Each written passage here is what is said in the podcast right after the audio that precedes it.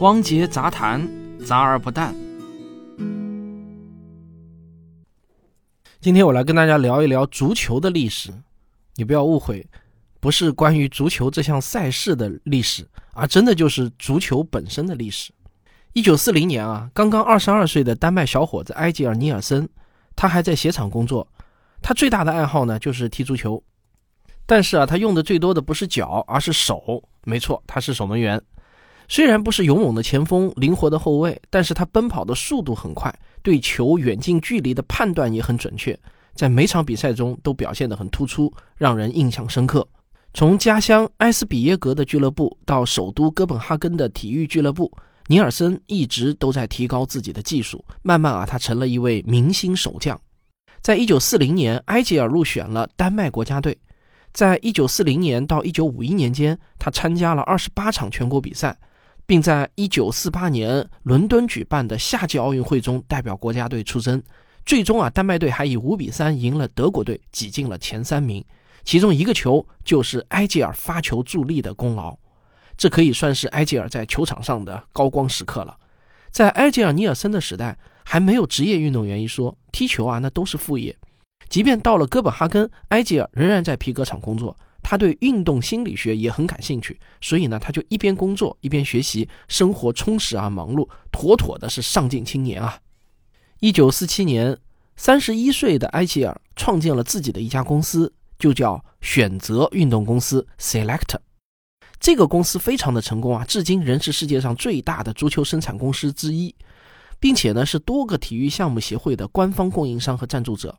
每年，他要生产大约三百万个足球，在世界主要地区呢都有代表，还出口到五十多个国家。埃吉尔虽然不是最好的足球运动员，但是呢，他却是现代足球之父。当然，这个足球指的真的就是那个圆滚滚的足球。世界上第一个现代版的足球就是埃吉尔设计制作的。我们今天踢的足球是什么样子，大家肯定都见过。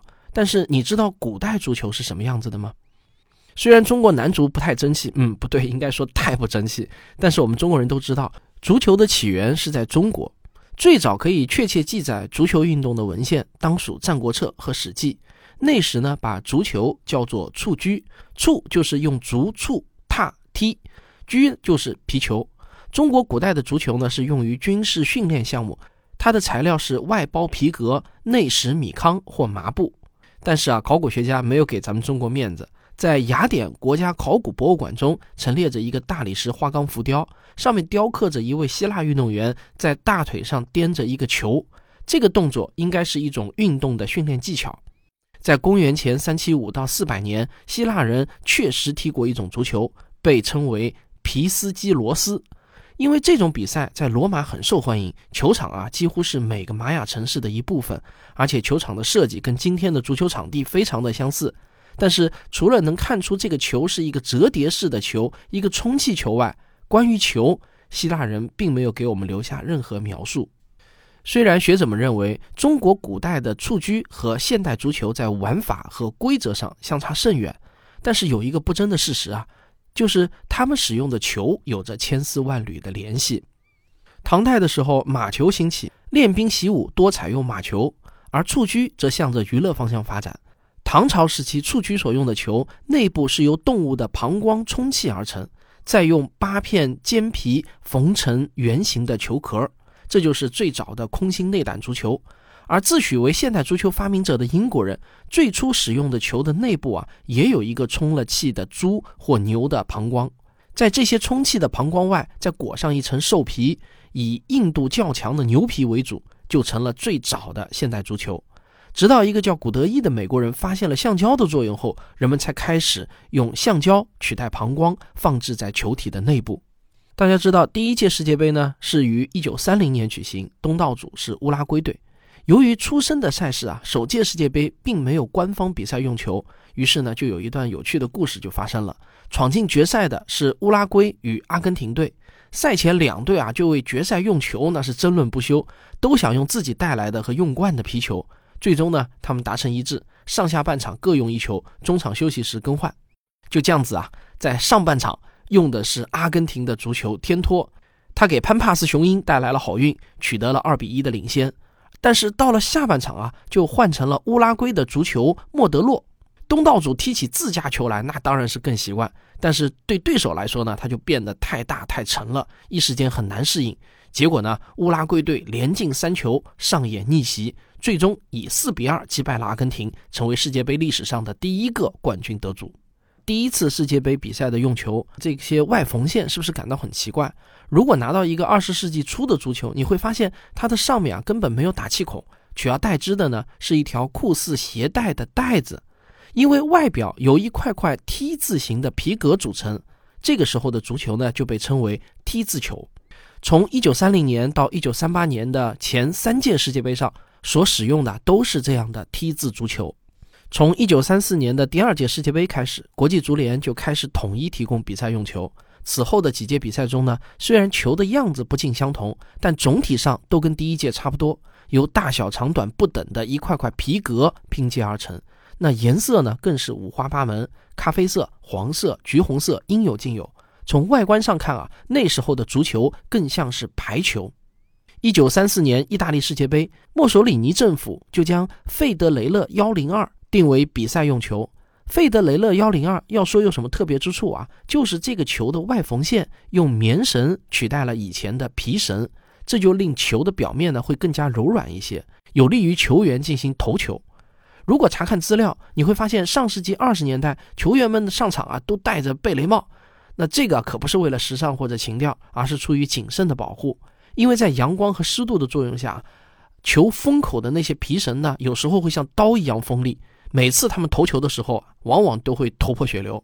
而且啊，当时的充气技术也很有限，每个皮球最终的成型的状况呢并不一致。所以每场比赛之前啊，两队队长都要从一堆皮球中挑出最中意的一个来用。整场世界杯呢，会一共用十二个球。一九三八年法国世界杯，由于战争和政治上的原因啊，使很多优秀的球队无缘本届杯赛。法国人给比赛用球取名为埃伦。埃伦与费德雷勒幺零二十分的相似，在性能和外观上啊没有什么改进。但是本届的最佳射手巴西前锋莱昂达尼斯。却在四场比赛里攻入了七个球，甚至有一个球呢是在他球鞋掉了的情况下光脚打进的。显然啊，埃伦是这位巴西球星的幸运星。由于战争，世界杯在一九三八年后被迫停办，再次回归呢已经是一九五零年了。这个时候，科学技术飞速发展，一个名叫隐形气阀的小东西横空出世，它的出现呢就使得足球啊不再需要豁开一个大口子。往里面装充好了气的膀胱或者橡胶了。于是呢，世界杯上第一次有气孔的足球就出现了。一九五零年世界杯，东道主巴西采用的比赛用球是超级足球，它的面板啊是以一种交织的方式缝制的，变成了完全封闭式的皮革球。它通过微型阀门来充气，避免了头部受伤。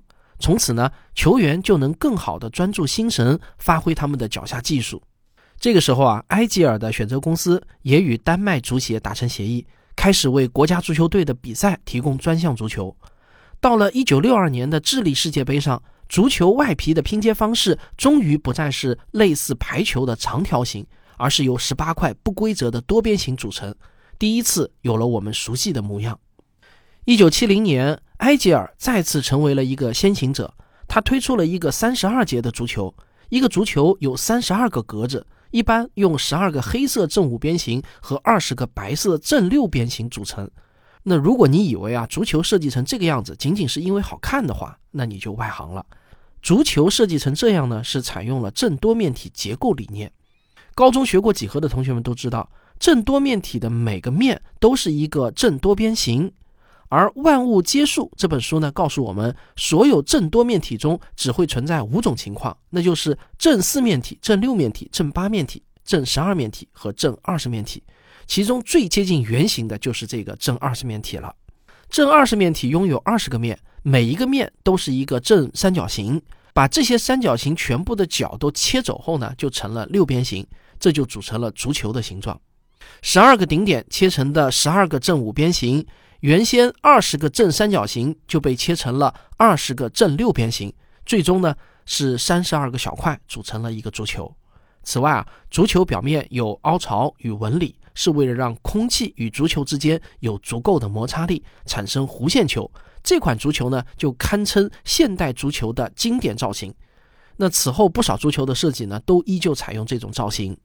好，咱们先上个小广告，广告之后见。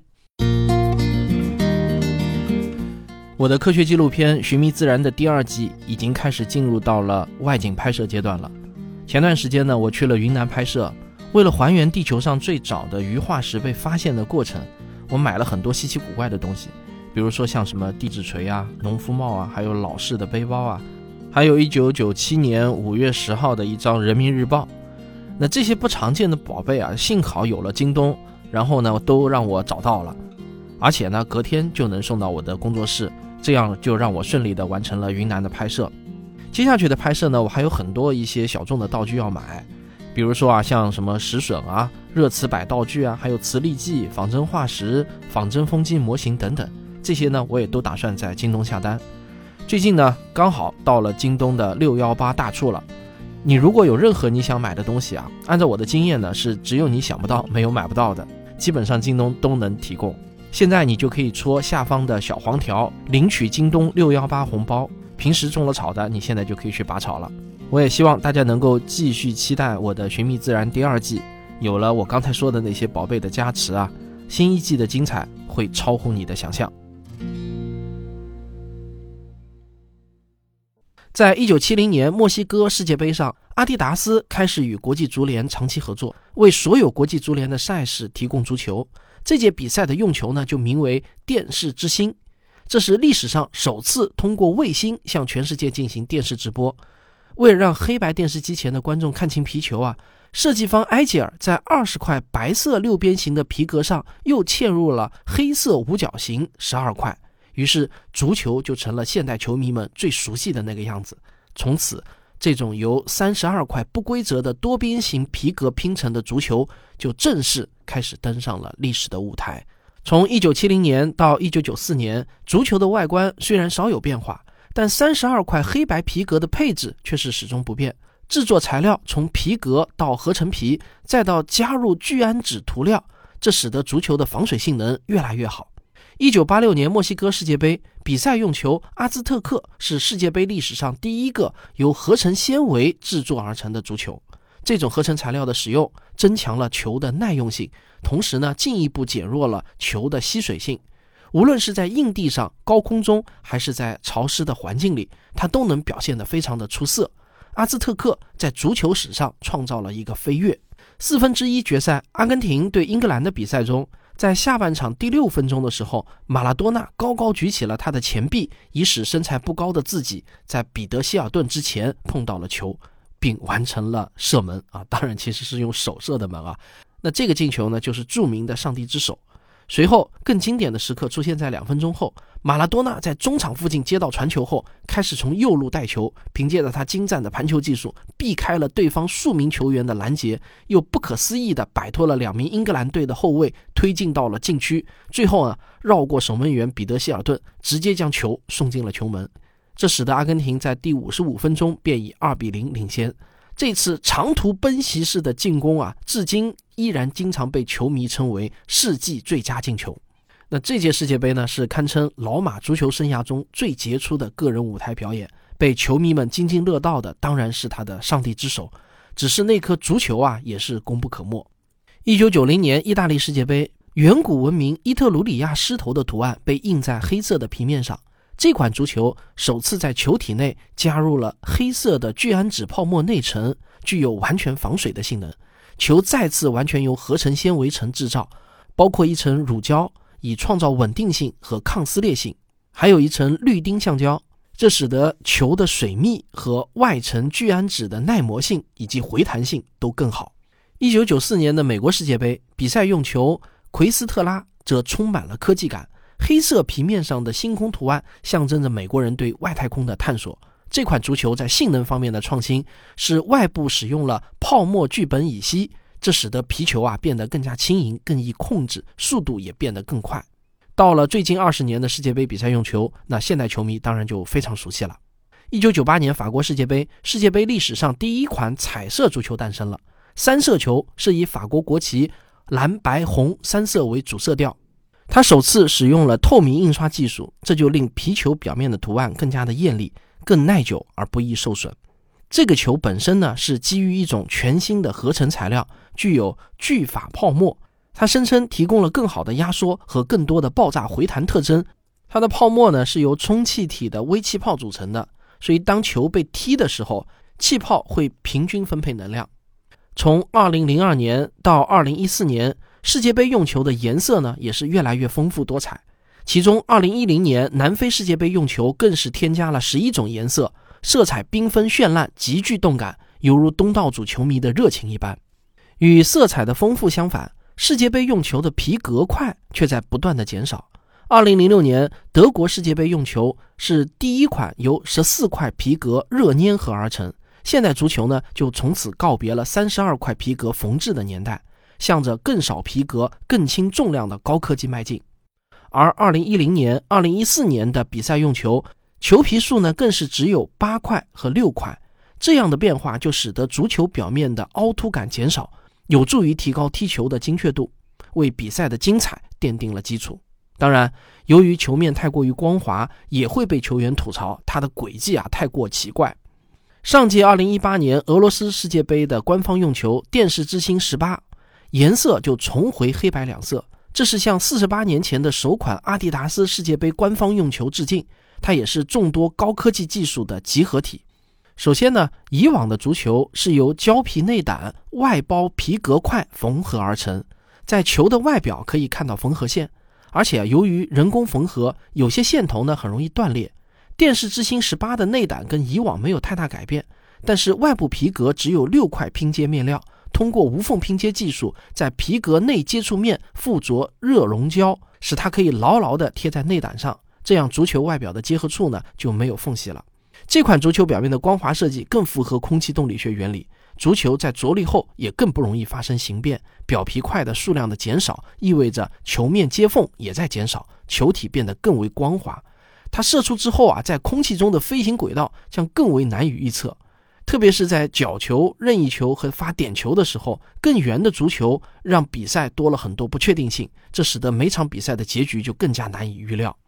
其次呢，电视之星十八是国际足联首次在足球中植入了 NFC 芯片，这是一种短距高频的无线电技术啊。这种技术在短距离数据传输上应用非常的广泛，比如我们手机蓝牙的数据交换，还有银行的闪付啊。我们最常见的交通卡里头，其实呢也是 NFC 芯片。这个植入 NFC 芯片的足球可以被场外设备迅速捕捉到相关数据信息，第一时间统计分析球的接触面力度。位移轨迹、速度、方向等等。最后，电视之星十八更是使用了全球领先的合成橡胶企业阿朗新科研发的生物基三元乙丙橡胶，这是全世界首款利用从甘蔗中提取的生物基乙烯制成的商用人造橡胶。三元乙丙橡胶是二十世纪六十年代工业生产的一类工程橡胶，具有良好的弹性和低温性能。这种材料在我们生活中呢，更是广泛被应用，比如汽车密封件、建筑防水材料、密封垫圈、门窗密封条、家用电器配件、电器绝缘等领域。世界杯官方用球的制作材料的环保性能的加入啊，无疑向全世界人们就传递了环保理念。最后，我们来回顾一下：从膀胱到橡胶，从有绳子的 T 字球到光滑的彩色球，从手工缝制到热粘合技术。足球从内到外不断变换着自己的样子，足球的发展史就是传统体育项目逐渐拥抱科技的过程。所用的材料、表面粗糙程度、对称性和粘合胶水也都会影响球的飞行轨迹。但是，不管它以后变成什么样，有一点它是永远不会变的，那就是足球它是圆的。好，这就是本期的汪杰杂谈，咱们下期再见。